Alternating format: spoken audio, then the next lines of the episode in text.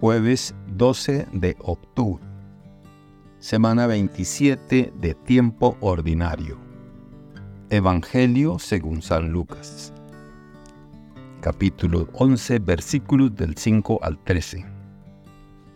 En aquel tiempo, Jesús dijo a sus discípulos, Supongan que alguno de ustedes tiene un amigo que viene a medianoche a decirle, Préstame por favor tres panes pues un amigo mío ha venido de viaje y no tengo nada que ofrecerle.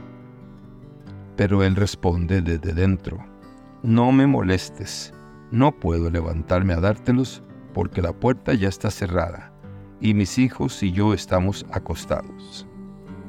Si el otro sigue tocando, yo les aseguro que, aunque no se levante a dárselos por ser su amigo, sin embargo, por su molesta insistencia sí se levantará y le dará cuanto necesite. Así también les digo a ustedes, pidan y se les dará. Busquen y encontrarán. Toquen y se les abrirá. Porque quien pide recibe, quien busca encuentra, y al que tocan se le abre.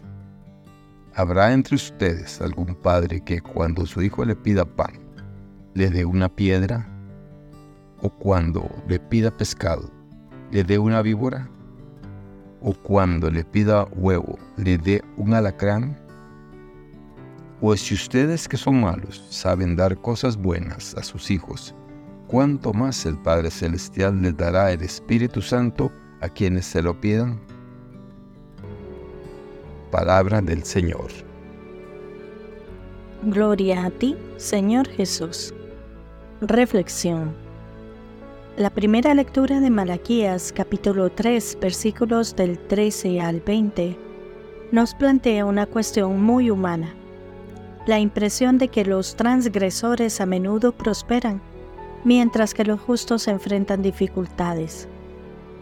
Este pasaje bíblico ilumina la perspectiva a largo plazo del Creador sobre la justicia y la retribución nos indica que, aunque en ocasiones pueda parecer que quienes desafían los preceptos divinos eluden consecuencias, al final prevalecerá un orden justo.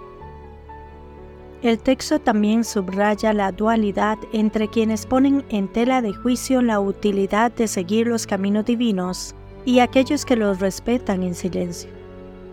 La lectura establece que, para ustedes, los que temen al Señor, brillará el sol de justicia. Esto sugiere que aunque la recompensa pueda no ser inmediatamente visible, habrá una distinción clara entre el bien y el mal que se manifestará en el momento adecuado.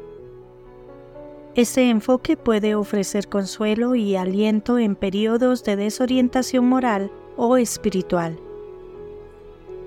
El Salmo responsorial enfatiza la dualidad entre los caminos de los justos y los malvados, presentando una metáfora poderosa. El hombre justo es como un árbol fructífero plantado junto a un río, en contraste con los malvados que son comparados con paja al viento. Este salmo nos invita a reflexionar sobre la fuente de nuestra felicidad y éxito aconseja que la verdadera prosperidad y dicha se hallan en la confianza en el Señor y en el seguimiento de sus mandamientos. Mientras que la vida de quien sigue un camino justo será como un árbol robusto, la del malvado será inestable y finalmente perderá su rumbo. En definitiva, el Salmo refuerza la idea de que la confianza en Dios no solo es una fuente de fortaleza espiritual, sino también el camino hacia una vida plena y significativa. El mensaje del Evangelio de Lucas se centra en la importancia de la oración perseverante y la confianza en Dios.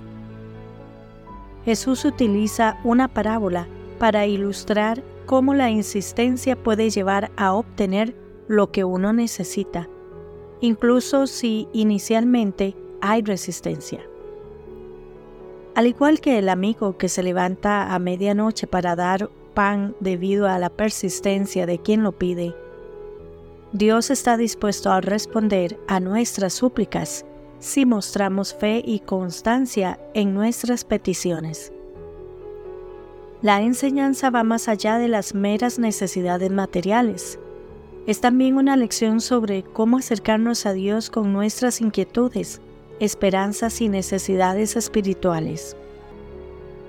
Examinando este mensaje a la luz de la actualidad, vemos que vivimos en una época donde la gratificación instantánea a menudo se valora más que la perseverancia.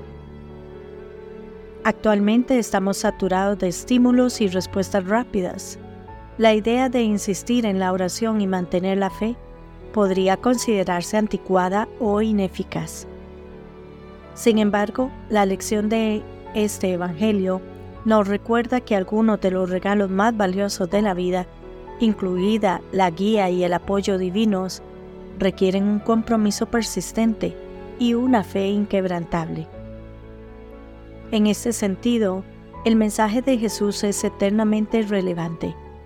La perseverancia en la oración y la confianza en el Padre Celestial no solo son virtudes espirituales, sino también prácticas profundas necesarias en nuestro mundo actual. Uniendo las tres lecturas, la conclusión subyacente parece ser la importancia de la fe constante y la confianza en la divinidad, incluso cuando enfrentamos incertidumbres o desafíos. En Malaquías, aunque algunos cuestionan el valor de servir a Dios, el mensaje es claro. Aquellos que temen y honran al Señor recibirán su favor y protección. En el Salmo, la dicha y el éxito pertenecen a quienes confían en el Señor y siguen sus preceptos, mientras que aquellos que se apartan enfrentan desgracia. Finalmente, el Evangelio de Lucas nos insta a acercarnos a Dios con una oración persistente y una fe inquebrantable. Esta cohesión entre las lecturas nos invita a reflexionar sobre la interacción entre nuestra fe y nuestras acciones en el mundo actual.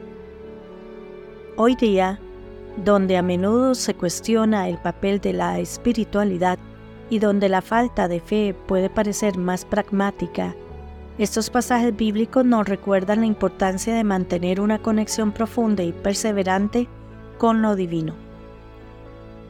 Tal fe no solo nos ofrece consuelo personal, sino también nos posiciona para ser agentes de cambio positivo en nuestras comunidades y más allá.